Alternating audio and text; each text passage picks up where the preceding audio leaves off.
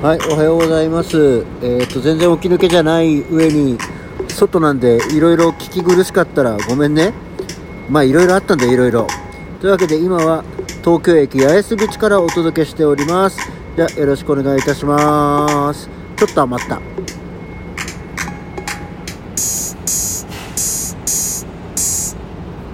はい、改めましておはようございます。10月3日の月曜日午前9時17分、起き抜けラジオ西京一でございます。けども、えー全然起き抜けじゃありません。いや、あの昨日また夜行バスで大阪から帰ってきてさ、で本当は一応到着予定時刻は7時35分とかだったんですけど、えー横浜過ぎてからの首都高がねバリバリ渋滞でそっからすごい時間かかって結局東京駅てか東京に着いたのが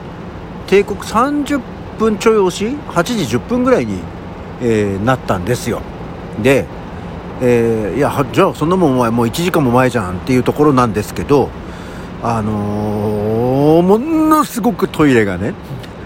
ものすごくおしっこしたかったんですよ、うん、まあ、えー、下びた話なんですけどね。まあでこう夜行バスさ今回すごくいい、あの席。ビップライナーのグランシアファーストっていうやつにが席が取れたんで、まあ、これはちょっと調べる方調べていただきたいんですけどまあかなりねいい座席で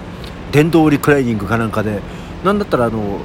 高速バスってさ横になって寝れないんだけど横ってのはあの横向きでね大体こう普通に椅子に座った状態で寝るじゃないですか。でそこは結構座面が広くて横向きになってもいわゆる窓側に顔を向けても体ごと顔を向けても寝られるような椅子だったんでとても良かったんですけど寝てる段階でさおしっこしたくなるじゃない？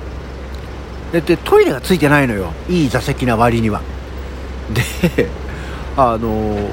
うわーと思ってでも渋滞だしさで首都高だしさもう休憩なんか取れないんですよ。一応運転手さんに「あのすいませんけどちょっとどうしてもトイレに行きたい状況なんですけどなんとかならないですよね」って言ったら「なんとかならないですね」って言われてまあちょっとねあの本当にこれは言っちゃあれですけどペットボトルですよ。ペットボトルって大事と思って。でもそんなのさ全部できるわけもなく一時しのぎでしたけど。で着いて。で東京駅に着くもんだと思ってたのよ。東京駅八重洲口っていうのが書いてあったから。そしたらさ着いた場所がさ日本橋の高島屋の前なのね。東京駅じゃないじゃんって思って。マジかよと思って。でさそんな朝8時過ぎのさあの日本橋の高島屋の前なんかさトイレないんだから。高島屋やってないし。もう慌ててすガガガガッと行ってコンビニのトイレも使われてるしさあってもうルノワールがあったと思って、まあ、娘も一緒だからルノワールでご飯を食べようっつって あのもうまずトイレに行くっていうね。でとりあえずすっきりして、えールノワールのモーニングを食べてで出てきて今東京駅のあの前夏に盛岡から帰ってきた時と同じ場所で収録しているっていう顛末なんですよ。ほらもう顛末話すのに4分使った。そうそう そんなわけで、えー今日はごめんね起き抜けとっくに起き抜けてたよラジオ。だってもう9時だもん。9時半だもんね言ってみてね。はい。という感じですけど昨日は結局大阪はえーまあ、本当に予定があんまりも何もなかったので朝起きてで重曹という町に泊まったんですよね。あの意外と柄の悪いでも商店街な大きい。でもやっぱりね大阪でもね重曹あたりの雰囲気がちょうど何も昭和の雑然としたわい雑とした感じとちょっと綺麗な街の間の昭和寄りみたいなところでね重曹の街は落ち着くわ。重曹好きだな。うん。っていうとこ思いながらあの駅前にあるとても有名なあの何？冷やすっていうあのみたらし団子和菓子屋さんのみたらし団子を売ってるあのねあれなのよ。トッポギみたいな団子と言いつつもあの何？円筒形のに切った団子がこうあのネギマのネギみたいにタンタンタンタンタンって並んでるっていうタイプのあのみたらし団子があって、まあ、これも食べたいがためにいや、まあ、デパートとかでも売ってるんだけどあの重曹にしたっていうのもなくはない理由だったんですけど朝ごはんの代わりに気安のみたらし団子を食べてで、えー、そのままあでもまあもう11時チェックアウトだから、まあ、そのぐらい11時前には出たんですけど、まあ、そのままお昼ご飯食べようじゃないかっていうことでであのー、難波まで行ってですね千歳の肉水をいただこうっていうんで、まあ、千歳本店と、まあ、別館っていうのがあの難波グランド花月のところにあるんですけどまあ別館でいいかと思ってたら11時半ぐらいに行ったらもう結構並んでてまあお昼前だしねと思って、まあ、でもお腹もまだそんなに減ってないからちょうど並んでお昼過ぎ12時それでも15分ぐらいだったのかな？のところで、まあ、お店に入れたんですけどもその並んでる間にさナンバーグランド花月だからあの中田カウスが通りかかったのよ。中田カウスが通りかかったのよって言ってへーってパッとなる人も少ないとは思うんですけどもう本当に大御所の大ベテランの中田カウスボタンの中田カウスが通りかかったのよ。あっって思ったんだけどそういう時にさすごくこうどういう反応していいのかよくわからないんじゃない。相手もおじいさんの大ベテランの漫才師じゃん。でこっちもおじさんじゃん。だからその何？例えば女の子がアイドルとかを見かけた時みたいに「あー!」って言って手を振るって感じでもないよなって思うしだからってこう「どうも」って会釈をするっていうのもそんなんか知り合いの人みたいになっちゃうじゃん。そうじゃないからその「あ知ってる見たことある」意外と好きな芸人さんってなった時にで別にその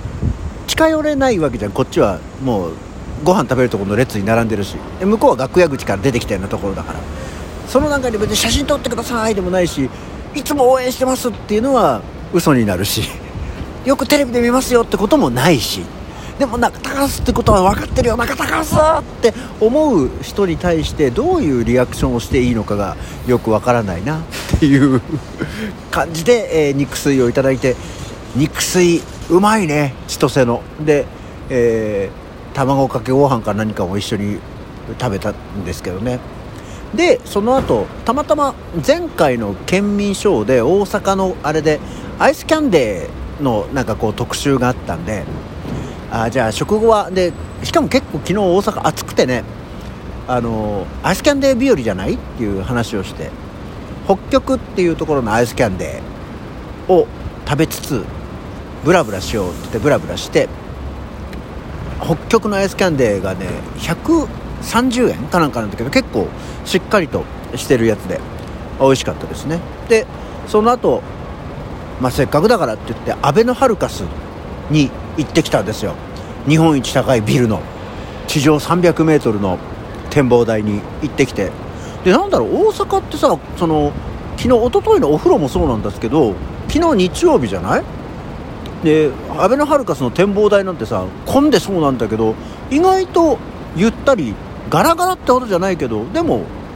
全然ねガラス面が埋まってるってこともなくて。で天気も良かったからすっごい眺めもいいしあの高所恐怖症泣かせの床が一部ガラス張りになってるよコーナーもありもうあのヒューってなるタイプのね ところでしたけど。いや本当に眺めがいいのですごく遠くまで見えるしあそこはいいとこだね。でなんかちょっと展望会の1個下のとこにあのお茶できるとこがあってお茶できるとこなんかもう吹き抜けの外なんだよね。っていうのでこうあちょっと暖か涼しいところで外の景色も見ながらなんていうので優雅にお茶などしまして。でえまあ終わったんだけどさもう何せ予定がないわけですよ。それで夕方前ぐらいでしょ？でバスの時間が何して夜の10時40分とかだからすげえ持て余してる。